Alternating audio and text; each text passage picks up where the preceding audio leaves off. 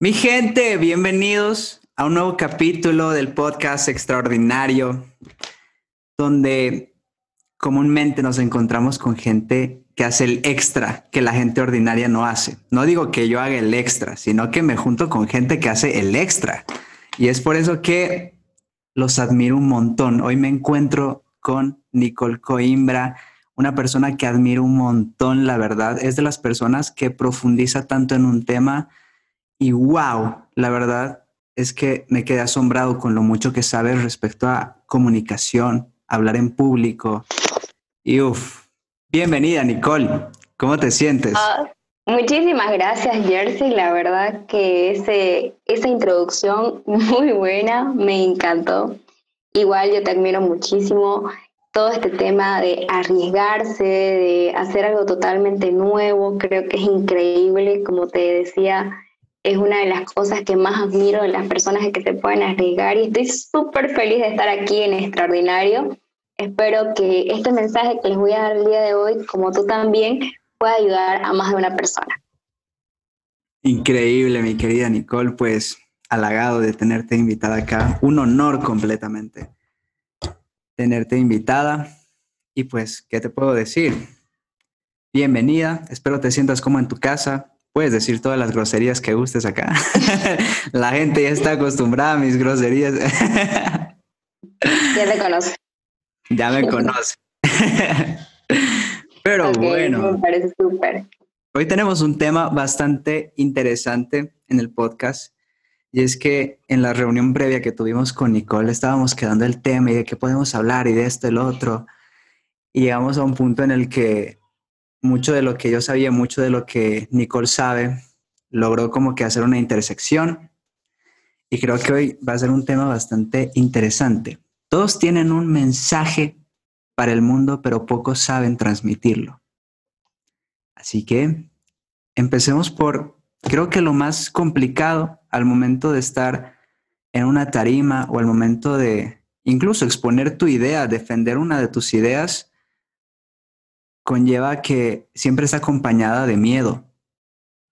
Y el miedo, uff, eso es de lo que vamos a hablar hoy día. El miedo de transmitir tu idea. Es exactamente como tú dices, detrás de, cada persona hay un, mensaje importante que, que, el mundo necesita escuchar, pero muy pocas personas lo saben comunicar. Y esto se produce porque hay un miedo, y claramente tenemos que profundizar ese miedo y es por eso que hoy estamos acá reunidos para hablar un poco más acerca de tomar conciencia de, de, todo lo que conlleva ello. Y me gustaría ir empezando con el tema de la neurociencia, ¿te parece? Me parece perfecto, Nicole. Buenísimo. Antes que nada, seguramente ustedes que nos están escuchando se van a estar preguntando, pero Nicole, ¿qué es la neurociencia? Exactamente. Bueno, la, preguntaba. es una pregunta que es muy importante. La neurociencia, antes que nada, es como dice su nombre, es una ciencia que lo que hace es estudiar el cerebro y cómo por medio de este cerebro hace que nosotros nos comportemos. Hay un autor específicamente que estudia lo que es el tema de los cerebros y lo divide en tres. Se llama Paul MacLean. No soy tan buena en pronunciación de nombres, pero estoy segura que si ustedes lo buscan, lo van a encontrar a este señor. Él nos hace mención de estos tres tipos de cerebro, Jersey. Y la verdad que el cerebro que más utilizamos se llama el cerebro reptiliano. Ese es el cerebro que se encarga de que nosotros podamos um, sobrevivir, que podamos hacer nuestras cosas cotidianas, que podamos también automatizar ciertos comportamientos. Y está el cerebro límbico, por otro lado, que es el, encargado de las emociones, el encargado de, de los sentimientos, de reproducirnos. Y por otro lado, el tercer cerebro es el cerebro neo, el cerebro neocortical. Este cerebro es el que se encarga de que nosotros pensemos antes de actuar. Eh, debería, se podría decir que es el cerebro que nos permite que nosotros utilicemos la lógica antes de poder hacer ciertas situaciones, que no nos dejemos manejar por los impulsos. Y mm. ustedes se preguntarán, como Jersey, sí, dime, ¿qué, qué, qué, qué piensas ahí? Wow, pues sabía que teníamos como que teníamos como que tres personalidades dentro, pero tú lo divides por eh, los tres tipos de cerebro, el reptiliano, el neocortés, si no me equivoco, el tercero. Neocortés, sí. Y el segundo era... Límbico. Wow, creo que el, tema de pensar antes de, de actuar, creo que bueno, puede servirnos para algunas, creo que es más por sobrevivencia, ¿no? Que tenemos varias características. Exacto, el cerebro, el cerebro reptiliano, eso es lo que me estaba olvidando, tenemos un 85% de, se puede decir, que está dominado por este cerebro, un 85%. Es decir, casi la mayoría de las cosas que hacemos las hacemos por sobrevivencia. Y entre el límbico y el neocortés hay un 15%. Esto es como que se puede decir que es un debate. Hay algunos que dicen que es un 95% reptiliano, que somos un poco más en supervivencia, más en nuestro estado primitivo, y que solamente un 5% entre el límbico y el neocortés. Wow, si fuera así, imagínate. Seguimos como que en modo sobrevivencia, en modo, en, en pleno 2020, o sea, ya, ya, tenemos hogares bien constituidos, tenemos casa, techo donde dormir, o sea, al menos nosotros. Tenemos comida, pero la gente sigue como que con esa, con esa mentalidad, con ese, por la gente también me refiero a mí, ¿no? No es como que yo ya no. No, claro que sí, o sea, no podemos, eh, como se dice, evitar salir de, de este tipo de, de porcentajes porque igual lo estamos. Y en, lo que sí tenemos que trabajar es poder aumentar nuestro eh, neocortés. Eso, eso es algo que tenemos que trabajar. Ahora, es importante que ustedes conozcan que esta es solamente una forma de verlo el miedo. No es la verdad absoluta. Yo siempre digo, no hay una verdad absoluta, pero es una forma de poder entender el miedo. Hay otros autores que, por ejemplo, lo ven como a lo principal el, lo límbico, que él es el encargado de más de las emociones. Em, creo que, como te digo, todo va a depender desde el lado de lo que lo estudies. Sin embargo, hoy específicamente vamos a hablar desde la neurociencia y las cuatro fases de Bernardo. Hay más formas de describir el miedo. No soy psicóloga. Seguramente una psicóloga sí les puede describir de forma profunda y sí he robado algunos textos de mamá que sí es psicóloga, entonces por algo es que los estoy hablando de esto. Qué buenísimo, robándole libros a mamá. sí, ahí está, nueva frase, robándole libros a mamá. Bien, ahora, ¿qué tiene que ver esto, Jersey, con el tema del miedo? O sea, bueno, Nicole, supervivencia, reptiliano, muy bonito y todo, con todo lo que empezaste, pero a ver, decime qué es lo que está pasando, qué es lo que realmente tiene que ver esto con el miedo. Estamos en un estado de supervivencia. Entonces, ahí perfectamente nos damos cuenta de que esto no es que viene de hoy, sino que es algo que nosotros hemos heredado. Y al heredarlo de nuestros ancestros, ellos mayormente estaban todo el tiempo en estado de supervivencia porque claramente habían animales, porque claramente tenían que cazar también sus alimentos y no tenían tanto tiempo para estar pensando, bueno, eh, va a venir el animal a atacarme. Tenían que hacerlo todo de forma automática. Ahora, es importante que aquí nosotros entendamos que este estado de supervivencia está bien cuando hay algo racional, cuando efectivamente va a venir algo a atacarme, ¿no? Hay un perro, hay un vehículo. Un león. Yo tengo que reaccionar. Un león, claro. ahora es un poco difícil de que haya este tipo de animales cerca de mí, pero ¿por qué no? Cuando hay este tipo de, riesgos, estamos ante un miedo que es un miedo racional. Hay, una, una situación de peligro que está poniendo mi vida en riesgo. Pero también está el otro lado, que es el miedo irracional, en el que no hay ninguna situación de peligro, en el que yo lo imagino, Cualquiera de estas dos eh, conductas, cualquiera de estas dos respuestas que yo vaya a tener, se van a empezar a automatizar. Es decir, yo la hago y mi cerebro lo va a empezar a desenvolver de forma automática. ¿Y qué va a pasar? Si es que yo no tomo conciencia, voy a seguir haciendo lo mismo. Si es que yo no tomo conciencia de que yo tengo miedo, voy a seguir desenvolviéndome de esa forma, de forma inconsciente. Voy a pensar de que cada vez que vea, por ejemplo, a un jurado o cada vez que vea, como dices tú, a subirme a la tarima, le voy a tener ese miedo. Voy a tener ese miedo. Pero ojo, que no es un miedo racional, ¿no? Es un miedo irracional. Y me encanta porque tú hablabas un poquito también del tema del, ego, de, de, que nos hace que nosotros no pensemos, o que pensemos pero de otra forma. Uy, el ego, mi, mi contrincante diario. pues sí, la verdad es que creo que lo que más le preocupa al ser humano es al subirse a un podio, a una tarima, creo que es el quedar en vergüenza, el saber qué va a decir la gente de ti si tú lo haces mal ahí adelante. Le tiene tanto miedo a eso en un libro que se llama justo, hablando con Fabio en el podcast anterior, de animales a dioses, se llama ese libro de Yuval Noah Harari, oh. increíble, increíble libro. Me quedé como en un 30%, pero logré como que extraer algunas ideas de ahí. Y que el mayor miedo que le tiene el ser humano es hacer como que expulsado de la tribu.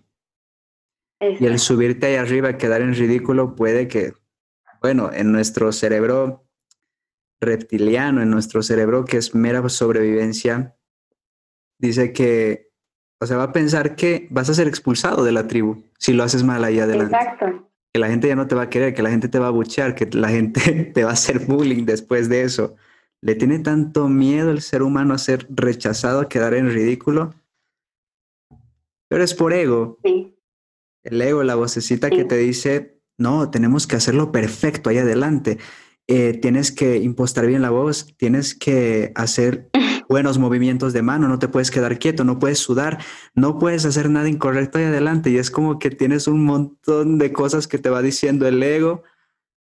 Te subes al escenario y estás muerto de miedo. Y sí, exactamente. Ahí es como importante, como lo que te decía anteriormente, la toma de conciencia. La toma de conciencia, porque si no, como dices tú, no nos volvemos parte del ego o como diría la neurociencia, lo hacemos de forma automática. Y en la toma de conciencia, normalmente yo lo que les digo a mis estudiantes es, hagan dos preguntas háganse dos preguntas. La primera pregunta es, ¿a qué le tengo miedo? ¿Cuál es la razón? ¿Cuál es la raíz por la que yo tengo miedo?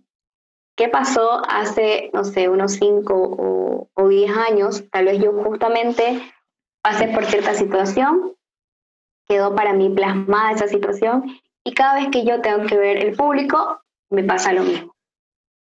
O también, como dices tú, uno siempre está pensando, ¿qué van a decir de mí? ¿Qué van a pensar de mí? ¿Será que lo estoy haciendo bien? ¿Será que no lo estoy haciendo bien? Entonces, ahí siempre preguntarse a qué le tengo miedo, porque si no sabemos el por qué, ¿cómo lo vamos a poder trabajar?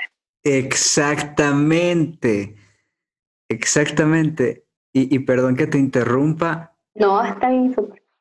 Pero justo en un libro que se llama igual eh, El método Lean Startup, que es un libro netamente para emprender negocios, para arrancarlos, hay algo que logré como que interpolar de ese libro, pero que aplica absolutamente a todo en la vida, que te dice que para lograr llegar a la raíz de cualquier problema, es necesario hacerse cinco preguntas. Con cinco preguntas vas a llegar a la raíz del problema. Es como que, ¿por qué tengo miedo a hablar en público? Es, la parte superficial, el miedo es la parte superficial, pero hay algo ahí atrás que, que hace que tú le tengas tanto miedo a hablar en público. Entonces te preguntas y dices, ¿por qué le tengo miedo? Ah, resulta que una vez me fue mal. ¿Y por qué te fue mal? Me fue mal porque no me preparé. No te preparaste, ¿por qué? Porque tiendo, tiendo a estropear casi siempre todo lo que hago y nunca termino todo lo que empiezo. ¿Y por qué no terminas todo lo que empiezas? Porque Sí. Porque desde pequeño, papá nunca, y mira, con cinco preguntas. Llegas hasta la raíz. A la raíz, uno hasta llora cuando se hace cinco preguntas. exacto, exacto. Este, el, lo que tú acabas de decir lo utilizamos mucho en tema de psicología, que es llegar al fondo de, de la situación, ¿no? Al fondo del por qué. Pero por qué, porque, o sea, estar siempre preguntándose a qué, por qué le tengo miedo, eh, pero por qué pasó esto. No lo había escuchado ese libro, sin embargo, me parece muy, muy importante, igual lo voy a tomar en cuenta. Y, y sí, va muy relacionado con lo que, con lo que justamente hablo, desde, desde otra perspectiva, pero sí me, me gustó mucho porque necesariamente necesitas, como diría mi madre, hilar hasta llegar al fondo, o sea, hasta llegar al fondo de la situación. Me robo esa frase. La voy a robar, la voy a anotar. ¿Cómo era? Hilar. Hasta llegar al fondo. Qué buenísima. Bueno, entonces a partir de eso está la toma de conciencia. Cuando uno toma conciencia y entiende el por qué, de dónde viene ese miedo, empezamos a trabajar. Y siempre que yo empiezo a trabajar desde la neurociencia, les explico que es importante pensarlo, ¿no? tomar conciencia, pensar antes de actuar y ahí estoy utilizando mi neocorte. Para eso, también les hago el recuerdo de que no es solamente ese miedo, sino que también es el conjunto de cosas que nos conllevan nuestro día a día. Por decir, yo todos los días digo, no, es que yo soy mala, es que yo no soy buena, es que yo todo lo hago mal, ¿qué estoy, ¿qué estoy ahí teniendo? Una falta de confianza en mí mismo. Y por más que yo, por ejemplo, reconozca mi miedo, si no entiendo que también la confianza va muy entrelazada con el miedo escénico, claramente no voy a poder trabajar. Entonces ahí yo hablo mucho del tema de que nuestra personalidad hace conforma lo que es nuestra realidad. Nuestra personalidad conforma lo que es nuestra realidad. ¿Por qué? ¿Qué conlleva nuestra personalidad? Lo que pensamos, lo que sentimos y lo que actuamos. Es decir, tengo que saber qué es lo que estoy pensando, cómo me siento y por ende cómo, eso, eh, cómo estoy actuando. A partir de ahí, ya les digo esto, esta personalidad que uno normalmente no, ni siquiera se da cuenta, ¿no? ¿Qué pienso? A veces ni sé qué es lo que pienso. Simplemente me dejo llevar por el día a día. Exacto. Peor, ajá, ¿no? Eh, uno de forma automática lleva la vida. Y luego ya viene de la nada y empiezas a, darte cuenta, ¿y por qué tengo este problema? Y simplemente ya llegas al problema, llegas a, a, tocar fondo. Te golpea. entonces, te golpea, exacto. Pero si pensáramos antes, previamente, ¿Qué es lo que estoy pensando? ¿Por qué me estoy sintiendo así? Porque eso me va a ayudar a que yo actúe de esa forma y eso va a crear mi realidad. A partir de eso es la toma de conciencia. Wow. Y tienes toda la razón. Creo que, como tú dijiste, que lo pensamos es prácticamente lo que marca nuestra realidad después. Y creo que la gente, que lo peor es que le preguntamos a todo el mundo cómo estás pero no, le, no, nos no nos hacemos esa pregunta nosotros mismos. ¿Cómo estás? ¿Cómo estás? Y, y, cuando te haces esa pregunta, inmediatamente vas a tu mente y, y, y, hurgas a ver qué está pasando por tu mente. ¿Qué está pasando acá? Y a veces el ego te lleva como que al pasado, te lleva al futuro a preocuparte por algo, en vez de ocuparte, te preocupa. Vas al futuro, al pasado en constantes viajes y puedes estar haciendo lo que sea, puedes estar trabajando lo que sea, pero si no te haces esa pregunta de cómo estás, te golpea, ¡pum!, te golpea e inmediatamente te sientes mal, triste y dices, ¿por qué me siento triste? ¿Qué pasó? Y creo que la gente siempre dice, no, o sea, me siento triste de la nada, no es de la nada, es que has estado pensando ahí por mucho algo y ni siquiera te has preguntado qué, ¿en qué estoy pensando? Exacto. ¿O cómo estoy? Exacto, no estamos en el momento presente, por eso estamos en automático, modo automático casi siempre. Modo reptiliano automático. Modo, reptiliano automático. y sí, y sí, lamentablemente eh, pasa mucho eso. pero claramente no es como que uno tenga que pelear. Yo siempre le digo, no te enfoques tanto en perder tu miedo, está bueno, tomemos conciencia, está bueno que trabajemos, pero tampoco es, no quiero volver a tener miedo, no quiero volver a tener miedo, no, o ese no es la finalidad. La finalidad es empezar a disfrutar, empezar a, a darte cuenta que siendo imperfecto no pasa nada. Siendo que te puedes equivocar no pasa nada. Yo te decía, yo ni siquiera pareciera que soy oradora porque no me, no imposto la voz. Em, trato de hablar desde la naturalidad porque creo que así se transmite un mensaje. ¿Hay otras formas de pensar? Pues seguramente sí. Wow. Pues creo que e, eso, eso como que, que, que como que te quita el miedo al momento de subirte al escenario porque cuando, Exacto. cuando tú tratas de hacer algo perfecto en el escenario, estoy seguro de que algo va a salir mal y pésimo ahí adelante cuando tú tratas de hacerlo perfecto. Pero me gustó eso de que hazlo imperfecto y automáticamente subes y ya, qué, qué, qué tan imperfecto, qué tan yo puedo ser aquí adelante, digamos, mostrar toda mi imperfección. Y, y creo que automáticamente como que el no tratar de ser perfecto te quita ese miedo. Hace que, bueno, de alguna manera no lo estropees ahí adelante. que lo que no te generas eh, las expectativas o, como yo le digo, no te cargas la mochila tanto. Exacto. Simplemente vas livianito. Exacto. Bueno, vamos, vamos, voy a ir pasando a las cuatro fases de Bernardo Estamateas que va muy relacionado con el tema de la neurociencia, como les dije, es otro enfoque nada más. Ahí yo recomiendo este libro que se llama Emociones Tóxicas. Cada vez que viene una emoción ahí de repente que uno no sabe por qué o no sabe cómo tratarla, este libro es muy bueno, lo recomiendo y justamente habla también del miedo escénico. Qué buenísimo. Sí, sí te los recomiendo, igual así como los recomendas los otros, que los voy a buscar, porque no lo, no lo había escuchado, no lo había escuchado. Y este libro igual es muy lindo. Cambia vida. Perfectísimo. Ya tenemos bueno, un. está Bernardo escuchándonos en algún momento, por favor, yo aquí haciéndole una propaganda grande. Tienen un descuento después de escuchar el podcast en un link que les vamos a dejar en. Mentira. algo así, algo así estoy con Bernardo. Pero bueno, la primera es la gran imaginación. O sea, primero nosotros, ¿qué pasa? Nos imaginamos la situación y como dices tú, o estamos en el presente o estamos en el pasado.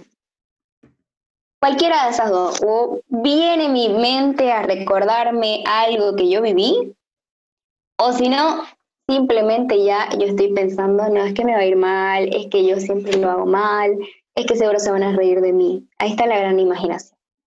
Es esa fase. De ahí mi cuerpo, porque decíamos anteriormente, nuestra personalidad está conformada por lo que piensas y por lo que sientes. De ahí mi cuerpo lo va a empezar a sentir. Es decir, si yo veo que hay un público y me, me imaginé ya que me van a tratar mal, no me voy a sentir bien. Exacto. no me voy a sentir bien. Si se van a reír, no me voy a sentir bien. Ya voy a, ya, ya voy a ir a sentirme nerviosa o incómoda. Mi cuerpo lo va a somatizar. Y ante eso va a haber una reacción, que esta reacción puede ser o que yo, por ejemplo, haga movimientos exagerados o que yo simplemente me quede estático. ¿Por qué pasa? Pasa que yo estoy muy nerviosa y me pongo las, bueno, en este caso no, no me pueden ver, pero las manitos como que uno siempre las para juntando o para moviéndose de un lado a otro o simplemente se queda en blanco, se queda paralizado. Cualquiera de esas dos se puede dar. Esta situación, una vez que pasa, se lleva al recuerdo, es decir, se convierte en un recuerdo. Y cada vez que yo vaya, por ejemplo, a hablar en público, ¿qué es lo que va a pasar? Lo voy a empezar a recordar esa vez. Entonces, mucho cuidado ahí con qué estamos llevando a, nuestro, a nuestra mente, con qué estamos, con qué estamos conformando nuestros recuerdos. Wow. Mucho cuidado. Incluso estar, estar en la mente es mucho más jodido que estar acá en la realidad. Porque la realidad, si te das cuenta, no es tan, tan jodida como, como tu mente. En tu mente te están abucheando, se están riendo de ti, te están haciendo un meme completo. Y en cambio, en la realidad no, la gente no es, bueno, no creo que sea tan cruel hacer una mala conferencia, digamos. Imagínate pararte al podio y no creo que te, no son leones, no te van a comer, no te van a matar. Pero creo que Exacto. el creo que alguna vez lo leí en ¿cómo se llama este libro? Es de El poder de la hora. Dice que el ego es Ah, el poder de la hora, sí es muy bueno. El ego está más ligado a, a tus emociones. Y cuando el ego viaja al futuro o al pasado, esas emociones se sienten tan real, tan real aquí. Tú puedes imaginarte que todo el mundo te está bucheando y créeme que lo vas a sentir así y las emociones eh, van a aparecer. Te vas a sentir triste, deprimido, cansado. No vas a querer comer porque, porque obvio, tu, tu, tu cuerpo cree que eso es real cree que eso en realidad ha pasado o está pasando. Entonces, mucho ojo, creo, con la mente y con el ego. Ego desgraciado. Con la mente, exacto. ¿Verdad? y sí, eh, bueno, tampoco, tampoco es que, que, hay que pelear tanto, ¿no? Simplemente empezar a observar nuestra, nuestra imaginación y algo que, por ejemplo, me dice mucho mi mamá, porque por el tema de la psicología hablamos mucho en, este, en estos aspectos. Si te pasa, porque obviamente sos humano, ¿no? Si te pasa en ese momento, empezar a cortarlo. Empezar a cortarlo, no tanto peleando con, por ejemplo, no tengo que tener miedo, no tengo que tener miedo, no tengo que tener miedo, sino que cambiando de pensamiento. Totalmente. Puedes estar pensando, por decir, eh, no sé, en cualquier otra cosa, en el medio ambiente, y tú tienes que hablar sobre los lapiceros, no sé, no tiene, tal vez tienes relación o no tienes relación, pero la idea es que tú, en vez de decir no, que no tengo que tener miedo, que no tengo que pensar así, que no tengo que hacer así, simplemente lo cambias. ¿Para qué? Para que de a poquito, de a poquito tu cerebro vaya, vaya como que alejándose de esa situación. Yo no, no estoy de acuerdo con pelear totalmente con el miedo, simplemente empezar a, a trabajar con algunas técnicas que te van a ayudar. Creo que pelearle incluso es como que contraproducente, ¿no? Te lleva a pensar más en eso. Es exactamente, pelearlo es simplemente pensarlo. Y ahí es cuando yo siempre les digo, por ejemplo, escriban a qué les tienen miedo. Y yo sé que puede sonar cliché, ¿no? Puede sonar que ya bueno, todo el mundo lo hace, pero escribirlo, escribirlo y esa hoja, arrancarla y romperla, de alguna u otra forma te ayuda, porque dices, ok, ya me estoy despojando, entonces ya me despojé, estoy, ya soy otra. Eh, puede ser algo más simbólico que, que tal vez real, pero créanme que ayuda muchísimo. Es más tangible. Créanme que ayuda muchísimo. Exacto, escribirlo es increíble, escribir el por qué es increíble. Eso hace que uno sea totalmente como que consciente de lo que está, lo que está haciendo, de lo que está pasando. Y quemarlo. y quemarlo, romperlo, digamos, si no, no te gustaría quemarlo, romperlo, es algo ideal. Wow, nunca había intentado eso. Ahí está, ahí está ya sabes, No solamente con este tema del miedo escénico, sino que con otros miedos, porque la verdad que la raíz la raíz del preguntarnos el por qué es importante. Yo, por ejemplo, tenía terror a los chulupi. ¿Qué es un chulupi? terror, pero chulupi. O sea, yo veía un chulupillo, decía, no, me va a atacar, me va a comer, no sé, va a volar, cualquier cosa. Me va a matar. Y ahí mi mamá, ahí no, me va a matar. Ahí me, me puse a preguntarme, pero realmente me va a matar. ¿Por qué le tengo miedo? qué es lo que sucede. Entonces, hilar, hilar, como se dice, empezamos a entender de, no, no me va a matar, es un chulupi nada más. Estoy tranquila ahora. Miércoles, qué manera de tratar con los miedos desde tan pequeña. sí. Ahí, por ejemplo, cuando los miedos no son tratados, y acabas de decir algo, cuando los miedos no son tratados se convierten en fobias. Uy, qué buena esa. Qué buena. Y, y es importante que los tratemos a tiempo. No los tratamos a tiempo, se van a empezar a, convertir en fobia porque esos recuerdos se repiten, se repiten y cada vez se hacen más grandes. Cuando los miedos... Y es bueno mencionar ahí la... dale, dale, Jersey, perdón. Yo soy como parlanchina a veces. No, dime, dime. Yo lo estaba anotando. estaba anotando la frase. Parlanchina, para los que no saben, es que soy muy habladora. No sé si por ahí se entiende de la misma forma, pero parlanchina es que a veces soy muy habladora. Bueno, eh, te decía que el miedo, este miedo se convierte en fobia, ¿no? Y uno de los, de los fobias, se puede decir que hay, es la glosofobia. Y Jersey, vos te preguntas qué es la glosofobia. Exactamente, me leíste la mente, mi querida Nicole. Em, la glosofobia es simplemente el miedo a hablar en público. Hay autores que le llaman que es un tipo de fobia social. Hay otros que le dicen como tal ya su novia, perdón, como tal su nombre que es la glosofobia. Glosofobia. Glosofobia. Wow, casi ni se asemeja, ¿no? Al, a la palabra, al, al, hecho de tenerle miedo al, hablar en público. Como que miedo a los globos, algo así. Ah, sí podría ser, ¿no? Miedo, miedo a los globos. podría ser. Entonces, este, este tipo de, de fobia social o glosofobia no es que lo tenga solamente un 2% de la población lo tiene un 75% de la población mundial. O sea, dato curioso, el 75% de la población mundial sufre de glosofobia o miedo a hablar en público. Toma. No, es para nada poco. es para nada poquito. Así que si tú tienes miedo a hablar en público, no te sientas mal porque hay un 75% que te acompaña y, y pues es normal, es normal. Incluso yo diría que el miedo no es tan malo, el miedo no es tan malo. El miedo puede ser como tu motor. Puede ser tu motor si, si lo utilizas a tu favor. El miedo puede ser tu motor. El miedo es increíble.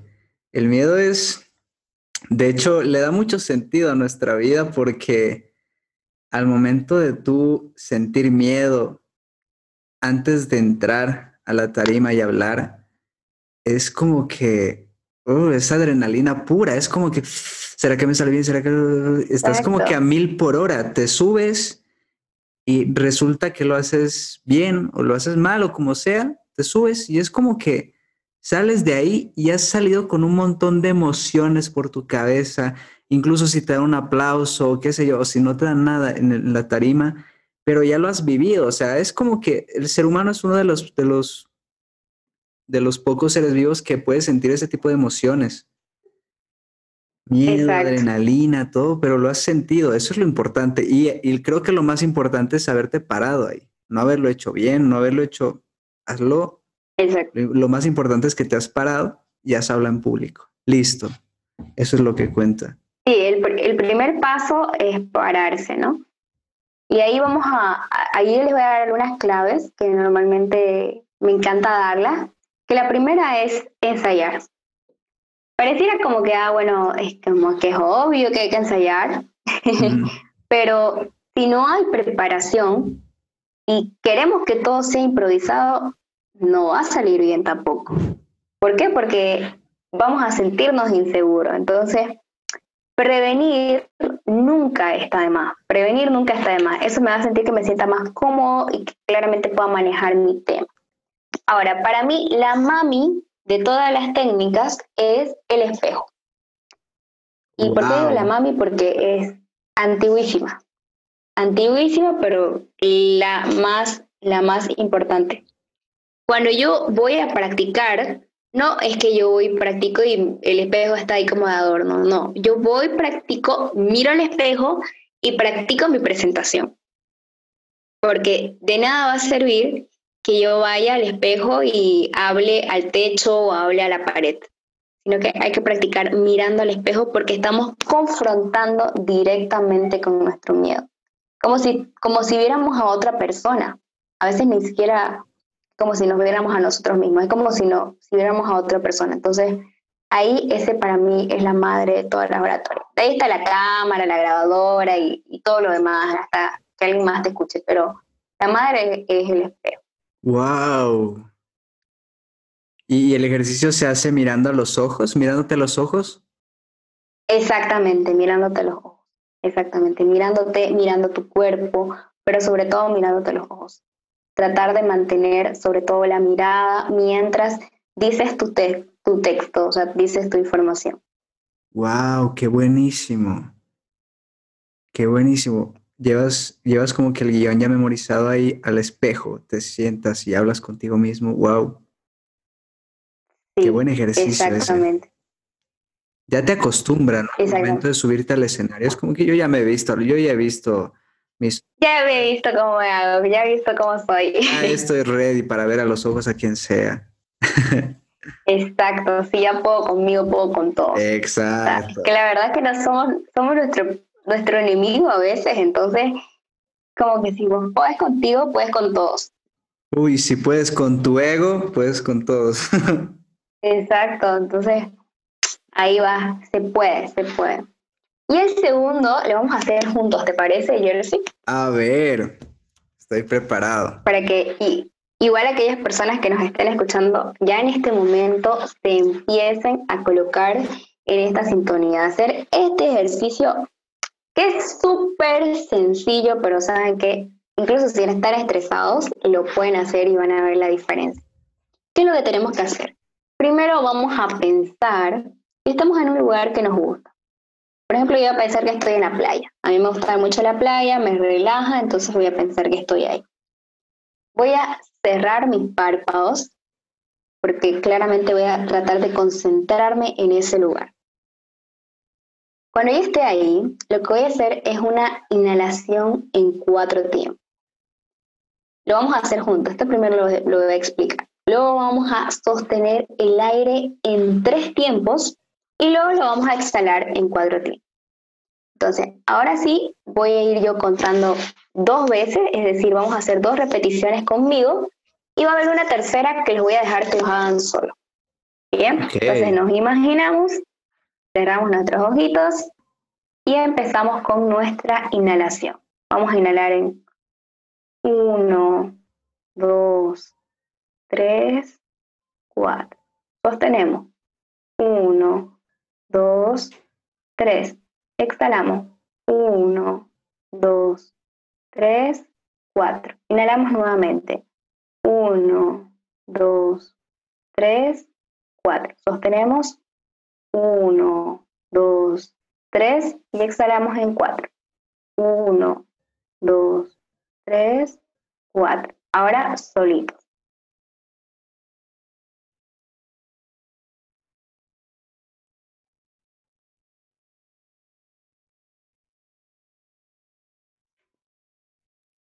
¿Cómo te sientes, Jersey? Wow. Relajado. Es como que la frecuencia cardíaca también para un rato. Es como que vas, estás haciendo a mil por hora y te detienes. La respiración es como que, como que calma el motor. Como que pone un freno. Te relaja un montón. Wow. Y la idea, la idea de este ejercicio, hasta nuestro tono, si te das cuenta, cambia. La idea de este ejercicio es que lo hagamos lento. Siempre las inhalaciones para una, para una previa presentación tienen que ser lentas, porque esto te va a permitir que tú puedas tranquilizarte. Por ejemplo, yo siempre que veo una película en la cual hacen sus previas antes de una presentación y hacen yo digo, no, lo que le están enseñando al público es lo peor, porque simplemente lo están agitando. Simplemente lo están, lo están agitando y eso es lo peor que podemos hacer. Nosotros tenemos que inhalar y exhalar lento para que esos nervios empiecen a calmarse. Ahí estamos conectando también con nosotros mismos, estamos conectándonos con nuestra respiración. Pueden hacerlo 4 a 7 repeticiones y lo recomendable es que se haga entre 5 a 15 minutos antes de la presentación. Porque tampoco la idea es que tú vayas demasiado en paz. Amor y paz. Sino que amor y paz, exacto. Por ahí, por ahí vas a hablar un tema un poco más, se puede decir, animado. Entonces, todo esto es un proceso. Eh, digamos que es el segundo paso. El tercer paso es el trabalengua. Y en este caso no tengo, eh, no puedo mostrarles, pero tienen que introducir el lapicero entre medio de sus dientes para poder vocalizar. Mm. Y vamos a decir un trabalengua. ¿Tú te sabes algún trabalengua? Eh, clavito, faulón, cabrito. No, eh, eh. ya estaba con el bolígrafo en la boca. Eh, no, es súper. Pablito. Exagerando, siempre exagerando. ¿Solo uno o dos? Sí, puede ser, puede ser. No uno, la verdad es que uno. Uno, pero que podemos repetir varias veces. A ver. Un león que no se traba lengua. Por ejemplo, yo lo voy a hacer ahora. Pablito clavó un clavito y un clavito clavó a Pablito. Pablito clavó un clavito y, y, y clavito. y un clavito clavó a Pablito. Bueno, tal vez me la estoy inventando, pero algo así, algo así va la cosa. Y si te das cuenta, ahorita estamos tan enfocados en el trabalengua que claramente se me va a olvidar que tengo que empezar a dar mi presentación ahorita. Exacto. estoy haciendo un cambio, un cambio de, de pensamiento, de acción, de lo que tú quieras, porque estoy ya en otra. Estoy en otra. Aparte de vocalizar, que la vocalización no es nada más que la apertura adecuada de nuestros labios, estoy aquí cambiando mi pensamiento. ¿sí? Es muy efectivo esto del trabalenguas lo estás redireccionando a otro lado, ¿no? Exactamente, esa es la palabra correcta que tenía que, decir, y la palabra correcta ayer. Me encanta. Buen equipo. Buen equipo. Hay una buena complementación. Exactamente. Y...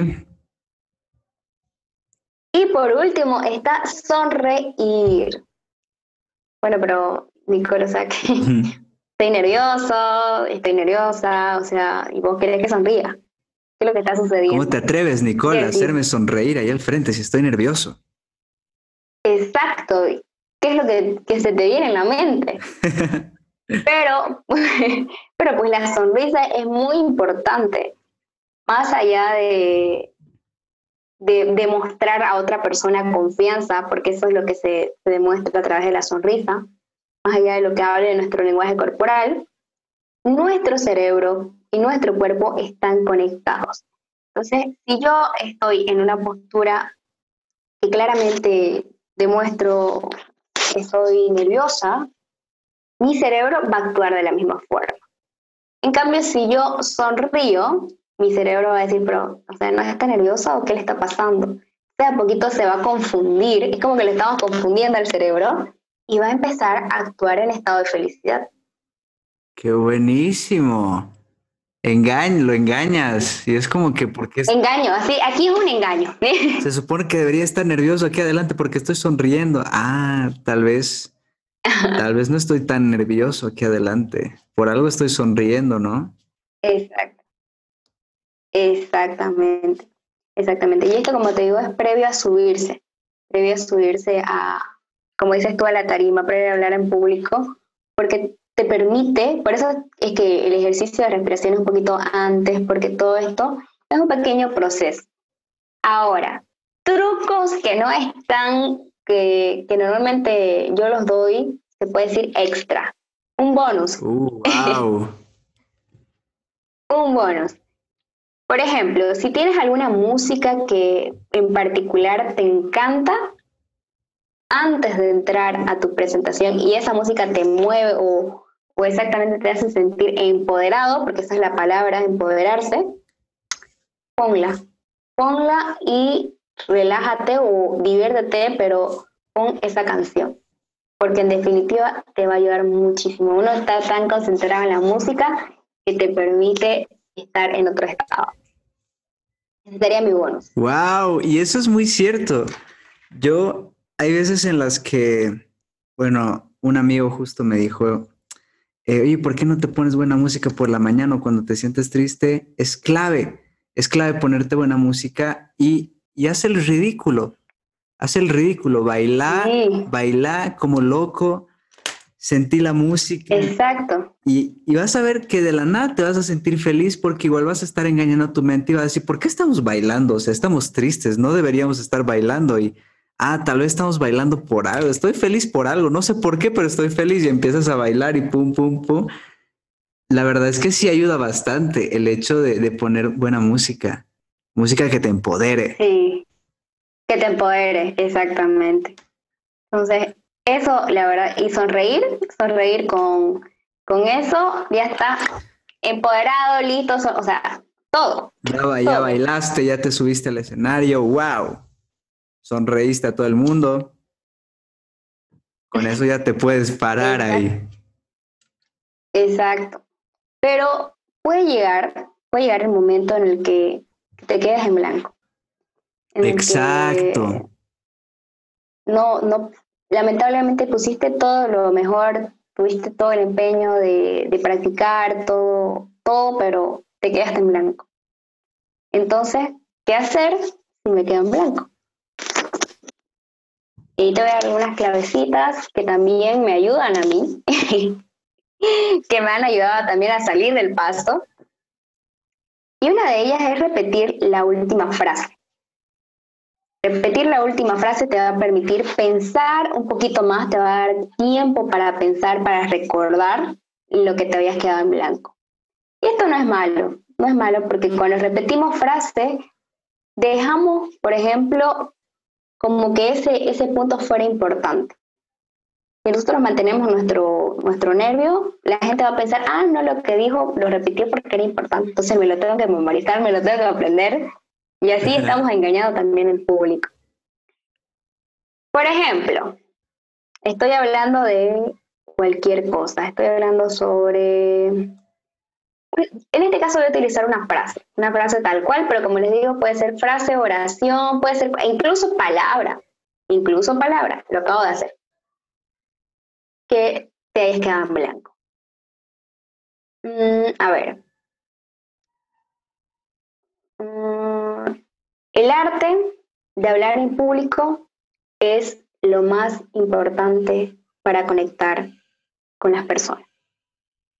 Digamos que yo me quería, quería hablar un poquito más sobre la oratoria o, cosas así, entonces yo me quedé en blanco ahí. Lo que puedo hacer aquí es repetir la frase tal cual, que es repetir de forma directa, o puedo utilizar un conector. Repetir la frase tal cual es el arte es lo más importante, para hablar en público, es lo más importante para conectar. Ahora, sí es que en mi caso, como yo soy la que utilizo más el conector, puedo utilizar, como les iba diciendo, el arte es, el arte hablar en público es lo más importante porque esto nos permite conectar, ya que esto va a hacer que yo me sienta y empiezo a hablar, ¿no? O sea, repetir la frase, lo único que estoy haciendo es ganar tiempo. La idea principal. ¿no? Exacto. Y van a decir, ah, no, esto es importantísimo. Lo tengo que anotar. Pero en cambio lo que tú estás haciendo es darle tiempo a tu mente para que no se quede en blanco. Exacto. Para que no, y aparte porque normalmente cuando nos quedamos en blanco es como, ¡Ah! me quedé en blanco. ¿Qué hago? ¿Qué hago? ¿Qué hago? ¿Qué hago? O sea, simplemente le estás dando tiempo. Y ese, ese qué hago es lo peor te juega, te juega durísimo ahí estando ahí adelante. ¿Qué hago? ¿Qué hago? Y ahí tu ego habla y dice, buenísimo, entonces yo voy a tomar el lugar. Y te dice, no, la voy a cagar, la voy a cagar, ¿no? Como siempre la cago y pum, y ya, chao. Todo sale mal. En cambio, si lo repites la frase, no le das tiempo a tu ego. Exacto, qué buenísimo. No le das tiempo. Qué buen tip. Qué trucazo. trucazo. Trucazo. Está, está, te, estoy, te estoy pasando mis acentos ambas. Uy, los voy a anotar. Esto trucazo. Acá todo es aso, aso, iso, ingo, inga. Ah, el lenguaje Canva. Para, los que no saben, para los que no saben, dile, dile, dile. Eh, Canva se le dice a la persona que vive en, en Santa Cruz de cariño, ¿no? Es y Santa Cruz, Bolivia. Dato. Santa Cruz, Bolivia. Por si no saben qué, qué es Canva. exacto, es como, bueno, tiene, tiene varias, ¿cómo se dice? Varias formas de, de ver el lado del Canva, ¿no? Pero no vamos a ahondar mucho en eso, pero sí, sí, exactamente es para todo lo que es el lado cruceño, incluso veniano, igual el Canva se le dice veniano. Pando también, si no me equivoco. Sí, sí, Pando igual, Pando. Mayormente es Beni y Santa Cruz, pero exactamente es eso. Bien, ahora sí vamos a retomar porque si no vamos a empezar a hablar de, de, Santa Cruz. Exacto, llego al vuelo. Llego al, es como que es una palabrita y salen mil cosas y luego ya me pierdo. Exacto. Luego está hacer la famosa pausa. Dato curioso, Hitler hacía pausas de cinco minutos antes de empezar un discurso. Wow, antes de empezar un discurso. Exacto. O sea, se paraba ahí y, se quedaba como que quieto un rato. Cinco minutos. Ajá. Cinco minutos y luego empezaba. Entonces, las pausas no son malas. Ojo, Hitler para mí eh, no era un orador, era un charlatán, pero más allá de eso, igual. Ah, qué buenísimo. Es la primera, es la primera persona que escucho decir eso de Hitler porque comúnmente los que, o sea, no creo que haya personas que lo admiren, tal vez sí, pero siempre me dicen, yo lo admiro porque era un gran orador. Yo Hay que definir, definir qué es orador y definir qué es charlatán. ¡Qué buena! Al fin alguien que lo cuestiona, al fin alguien que me presenta una nueva idea. bueno, más allá de, eso, eh, las pausas no son enemigas, son aliadas. Entonces, si tú crees que estás haciendo, por ejemplo, una pausa, no está mal. Más bien las pausas son lo mejor que podemos hacer. Porque, como yo siempre digo, las pausas son como los puntos y las comas cuando nosotros estamos escribiendo. Si yo durante lo que es mi escritura no le pongo puntos y comas, al momento de leer me quedo sin aire. Lo mismo sucede cuando yo hablo sin pausa, me voy a quedar sin aire. O si hago demasiadas pausas en cada momento, voy a utilizar, es como si estuviera haciendo comas, comas, comas en cada parte. Por ende, en tema de cuando yo me quedo en blanco, yo puedo hacer una pequeña pausa porque durante toda mi presentación yo ya hice pausa. Y por eso es que lo debemos utilizar de forma cotidiana para que yo durante mi presentación pueda utilizar la pausa y las personas que me estén escuchando piensen que era una pausa más que otras que yo ya había hecho, como la que acabo de hacer ahorita. Es una pequeñita. ¿Bien? Y eso me va a permitir igual que yo piense. En la pausa puedo pensar, pensar qué es lo que voy a decir. Wow. Y punto. Ya está, esa, es súper sencillo. Esa es la más fácil. Hacer pausas. Necesario como las comas al escribir. Como las comas al escribir. Ni en, exceso.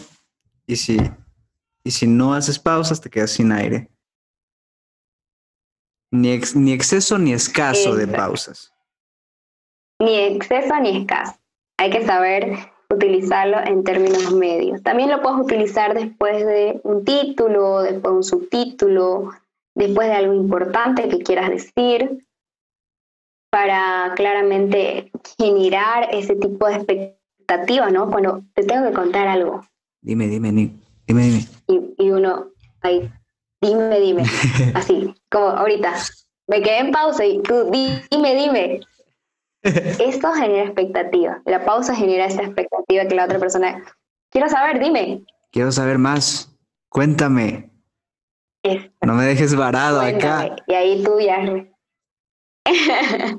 y ahí tú empiezas o a hablar o a generar más expectativa y hacer una pequeña pausa más larga. Entonces, las pausas son nuestras aliadas y las debemos utilizar. Ahora, durante toda mi presentación he utilizado preguntas. Y las preguntas también son nuestras aliadas.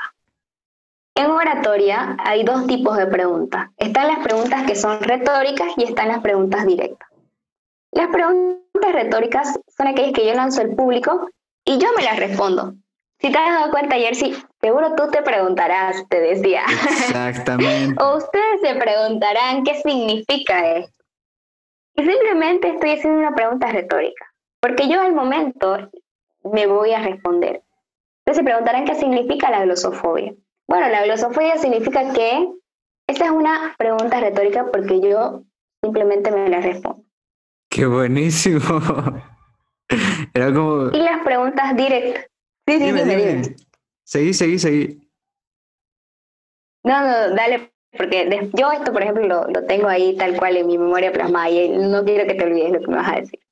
No, no, no, eh, de hecho era justo eso, que, que era como que eh, yo en lugar de, yo justo tenía esa pregunta, pero tú, le, tú le preguntaste y era como que, ah, wow, ok, ah, claro, yo sí tenía esa pregunta, era como que le generas incluso esa curiosidad a la gente, esa curiosidad de, de claro, si esto, esto era lo que quería preguntar como que lo pones más en evidencia, más obvio.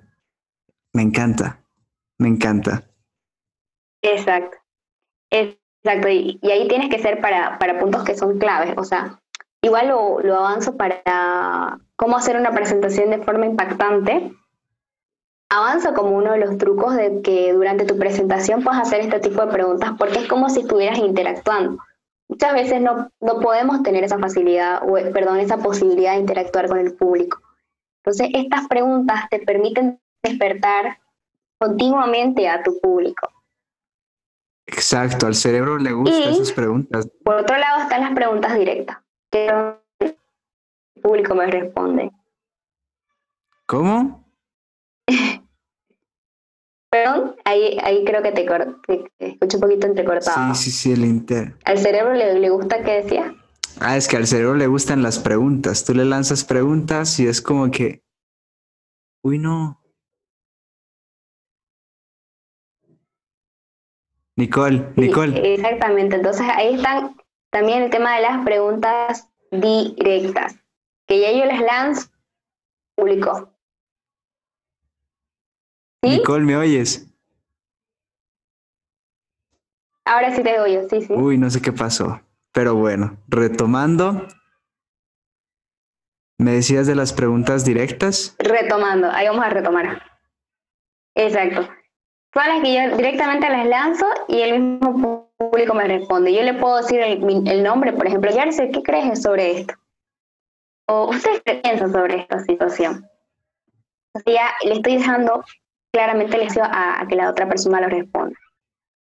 Y el cerebro empieza a trabajar ahí. Exacto, ahí empieza a trabajar. ¿Y cómo esto funciona? Nuevamente estoy utilizando una pregunta retórica. ¿Y cómo esto funciona con el tema del miedo escénico? Pues se preguntarán. Bueno, necesariamente cuando yo hago una pregunta, nuevamente lo que estoy haciendo es ganar tiempo. Estoy procurando encontrar claramente esa pregunta, pero es, es, más fácil que simplemente quedarme sin decir nada. Por ejemplo, estoy hablando sobre el medio ambiente. El medio ambiente es todo lo que nos rodea, la flora, la fauna, y empiezo a explayarme. Me quedé tal vez en blanco y les puedo preguntar, ¿ustedes qué creen que es el medio ambiente? Ya, luego me comentan y voy a empezar nuevamente. El medio ambiente es, y empiezo. Qué buenísimo. Eso va a permitir la pregunta retórica. Ganar tiempo. Y en el directo, uff, en el directo ni qué decir, porque yo le pregunto a la otra persona, ¿y ustedes qué creen? O Jersey, ¿qué cree que es, qué es esto? Y, y Jersey me va a decir, bueno, yo creo que es tal cosa, eh, yo creo que es esto, entonces ya me está dando la idea. Y con eso ya, hasta que me responda, hasta que todo suceda, uff, ya gané. Uf, tiempo. Ganaste tiempo, ganaste eh, un par de segundos para callar tu ego y un par de segundos para continuar la, para continuar la charla frente a todo el público. Que esa pequeña peleita es valiosa, valiosa, esos minutitos en los que te quedas en blanco y ahora qué hago, es clave, es que es, es punto clave de que tu conversación, de que tu charla sea buena o no al momento de estar ahí arriba. Porque si te dejas ganar, si te quedas en blanco, esto ya todo valió, todo valió si te pierdes en ese momento. Y estos trucos, wow, los anoté. Siempre estaba con un cuadernito anotando de los trucos por acá. Qué buenísimo, Nicole. Wow. Gracias. Y, bueno, espero que también les haya ayudado absolutamente a todas las personas que nos vayan a escuchar, que les vaya a ayudar, porque personalmente a mí me han ayudado. Yo no soy de un, se puede decir, no soy de, de un solo curso que tomé, no soy, más que todo yo lo he, lo he llevado desde la experiencia a la teoría, y son varios, varios libros los que he tratado de, de, leerlos para que pueda entender más allá de todo eso. Wow. Entonces, que a todas las personas absolutamente puedan claramente llevarlos a cabo, que les ayude muchísimo todo lo que hemos visto. Y seguramente les va a servir porque, wow, es que escuchar eso de una persona que, que no solo lo dice, sino que, que lo ha llevado a la práctica tantas veces, es, creo, la razón y creo que la educación siempre debió haber sido así. Porque imagínate que alguien con sobrepeso te enseña cómo alimentarte bien. Como que no hay tanta lógica ahí. Pero yo veo cómo, cómo se expresa Nicole. Sí, no. Y cómo, y las veces en las que le ha tocado hablar en público, wow, yo la admiro un montón por eso y es de las pocas personas que en realidad no se queda con la parte simple de, por ejemplo, de comunicar o de hablar en público. No es como que, ah, me leo un libro y ya sé hablar. Nicole profundizó bastante y eso es lo que admiro en una persona. Admiro el que se sumerja tanto en un tema y profundice. Wow, todo mi respeto y admiración, Nicole, la verdad. No, gracias. Gracias y, realmente igual súper feliz. Por ejemplo, en tu caso, eh, igual considero que, tienes mucho, mucho, mucho, mucho poder en el tema de, hablar en público y, tal vez me gustaría preguntarte también si has tenido algún tipo de experiencia en base a esto, es decir, en el lado positivo y en el lado negativo. Y en algún momento te has quedado en blanco. Uy, varias veces. Varias veces y creo que donde más me he quedado en blanco ha sido exponiendo, suponiendo en la universidad. Ahí sí, sí ha habido veces en las que me queda en blanco, pero eso es por falta de práctica. Pero cuando uno se sumerge en un tema, he hablado, he hablado con aproximadamente, con, aunque sea un público aunque sea un público pequeñísimo, eran como 10 o 12 personas, hablar sobre el ego o temas que me apasionen, creo que cambia totalmente la perspectiva. Creo que el sumergirte en un tema y hablar es una experiencia increíble. El miedo, además de, aunque sean dos o tres. Si tú lo crees. Dime, dime. si tú lo crees, el mundo lo va a creer. Exacto. Entonces, creo que muy, muy, muy, muy buen aporte el tema de hablar de lo que uno le, le, mueve y empezar a hablar sobre algo que te gusta, ¿no? Algo que te, que te llena, que te apasiona. Eso va a ayudar a que tú puedas pensar, a que puedas sentirte más seguro y ya en la próxima que ya tengas que hablar algún otro tema que tal vez no te está mucho, ser más sencillo también. Exacto, y con estos trucazos ya estoy listo para ir con mi trabalenguas y con mi ya estás listo para transmitir. Antes de hablar en público. Wow, pues qué te digo, Nicole, mil, mil gracias. Fue un honor tenerte invitada acá y cuando quieras profundizamos sobre el tema que gustes.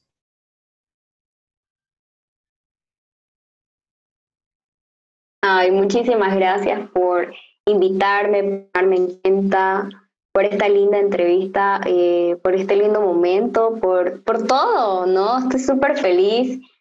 Suena muchísimo. Espero que se haya notado mi pasión por la oratoria, que es una de las cosas más, más lindas que, que amo hacer. Más que todo, yo lo hago como un tema de, de hobby, lo hago por un, un tema de gusto. Nada, y todas las personas tenemos un mensaje que transmitir. Este es mi mensaje. Decirle que todos pueden hablar en público, que todos pueden eh, transmitir ese mensaje, ya sea, de compra, de lo que ustedes ven, no tiene que ser perfecto. Simplemente tiene que ser real, tiene que ser algo que te mueve, porque lo perfecto no existe y sobre todo porque esto te va a ayudar en todo, o sea, te va a mover Incluso cuando uno se siente mal, ese mensaje te va a ayudar a que tú puedas salir adelante. Wow. Qué increíbles palabras de despedida, Nicole. Wow. Wow, me quedo, me quedé anotando muchas frases, me quedé anotando muchos trucos. Y creo que para concluir, creo que el miedo le da mucho sentido a nuestra vida. Creo que es la cereza sobre el pastel creo que es bastante excitante, se podría decir, el miedo.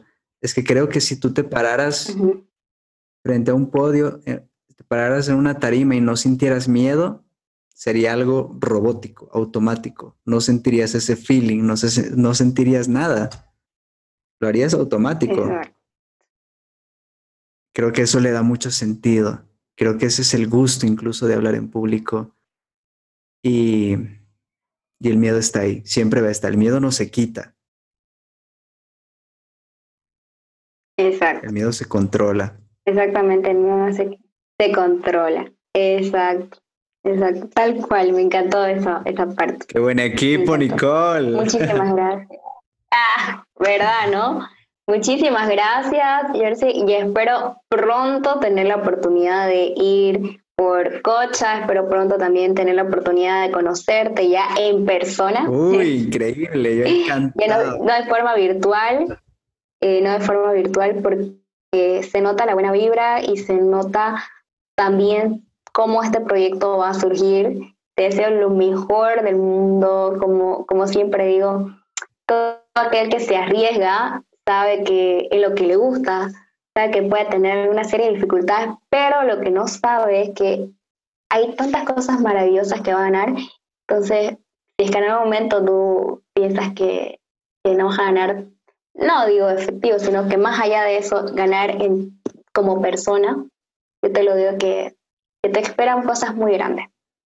Entonces, todo lo mejor para ti. Gracias, Nicole. Gracias por la buena vibra. Yo encantadísimo de que cuando llegues acá a Cocha o yo vaya a Santa Cruz, nos tomemos un cafecito, llevo mi mochila, llevo un par de libros, algunas frases que subrayé y nos ponemos a cotorrear, a hablar, a que lo que más nos gusta hablar. no sé qué sería de esta vida si no pudiéramos hablar, wow. Todo el amor del mundo, Nicole. Y mi gente, eso fue todo por el podcast de hoy wow, que me voy con la vibra al máximo y con ganas de, de cotorrear, de ser un parlanchín a nivel extremo, aún más después de los trucos que nos dio Nicole. y pues amar, aprender, crear y cuestionar. Espero nos veamos en el siguiente podcast y gracias por escucharnos. Gracias, Nicole. Chao, chao. Gracias a ustedes. Chao, chao.